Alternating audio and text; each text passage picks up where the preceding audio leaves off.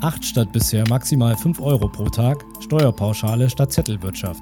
Der Gesetzgeber plant ab dem kommenden Jahr höhere Spesen für Lkw-Fahrer, die auf mehrtägigen Touren in der Kabine übernachten müssen. Und er verlangt bei der Steuererklärung keine Nachweise mehr. Mein Name ist André Giese und Sie hören Verkehrsrundschau Funk.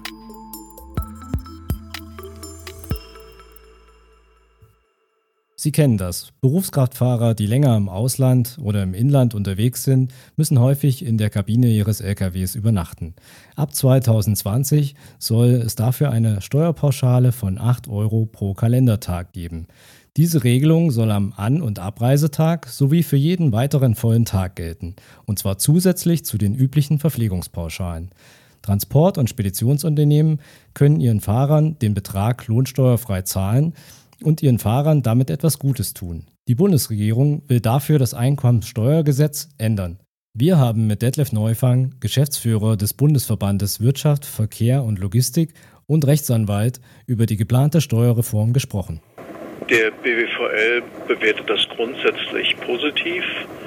Das Bundesfinanzministerium trägt damit der Tatsache Rechnung, dass die Spesensätze für Kraftfahrer seit vielen Jahren unverändert geblieben waren. Der BWVL hatte gemeinsam mit den anderen Verbänden der Verkehrswirtschaft schon seit längerem auch die Forderung formuliert, dass hier nachgebessert werden muss und dass die Spesensätze angehoben werden. Dem ist jetzt zumindest für die Lkw-Fahrer, die im Fahrzeug übernachten, die also auf mehrtägigen Touren unterwegs sind, Rechnung getragen worden. Und das bedeutet ganz konkret?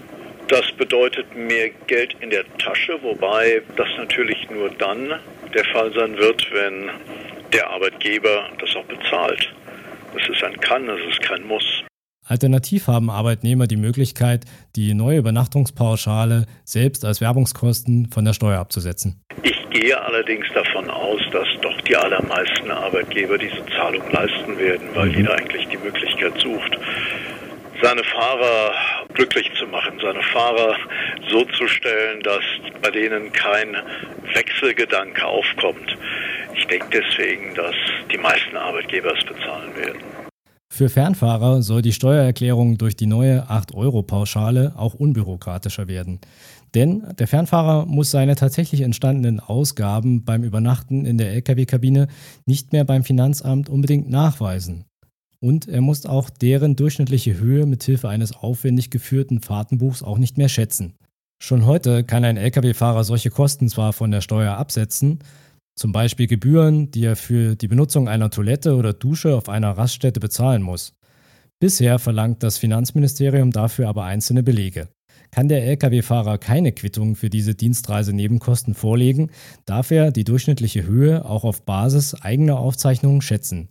Das hat der Bundesfinanzhof im Jahr 2012 entschieden. Der Fiskus empfiehlt, drei Monate lang eine Liste darüber zu führen, wann und wo man solche Übernachtungskosten hatte. Und anhand dieser Aufzeichnungen soll man einen täglichen Durchschnittswert errechnen.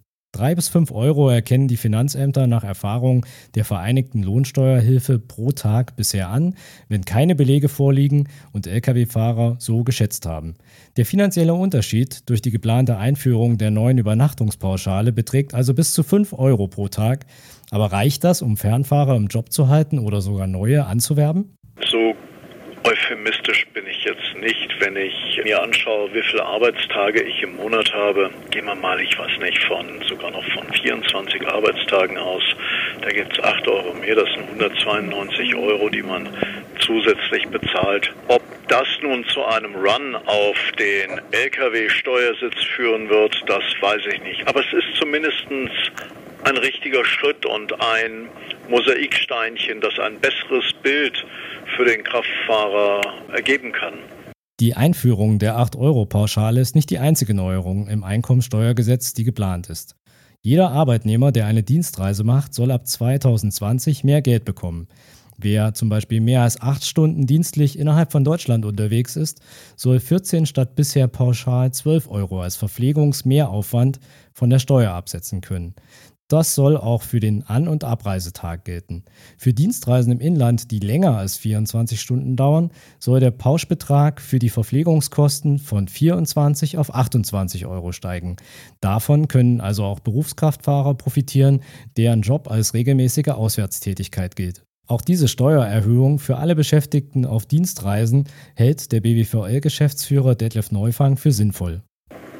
Das ist natürlich begrüßenswert. Auch diese Sätze waren ja seit sehr, sehr vielen Jahren unverändert gewesen und hier muss einfach die allgemeine Preisentwicklung gesehen und berücksichtigt werden.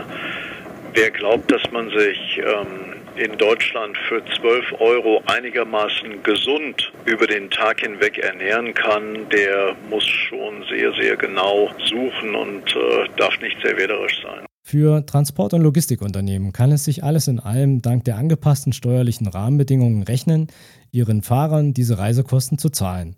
Der Höhe nach steigen sie zwar, doch wenn das derzeit so begehrte Personal mehr Geld in der Tasche hat, trägt das mit Sicherheit dazu bei, dass die Leute zufriedener sind und vielleicht auch weniger über einen Jobwechsel nachdenken. Ich bedanke mich bei Detlef Neufang für das Gespräch und bei Ihnen fürs Zuhören. Durch den Podcast führte sie André Giese und die heutige Sendung wurde präsentiert von www.transport-trainer.de, ihrer Plattform für die einfache Unterweisung von Lkw-Fahrern. Ich wünsche Ihnen weiterhin viel Erfolg.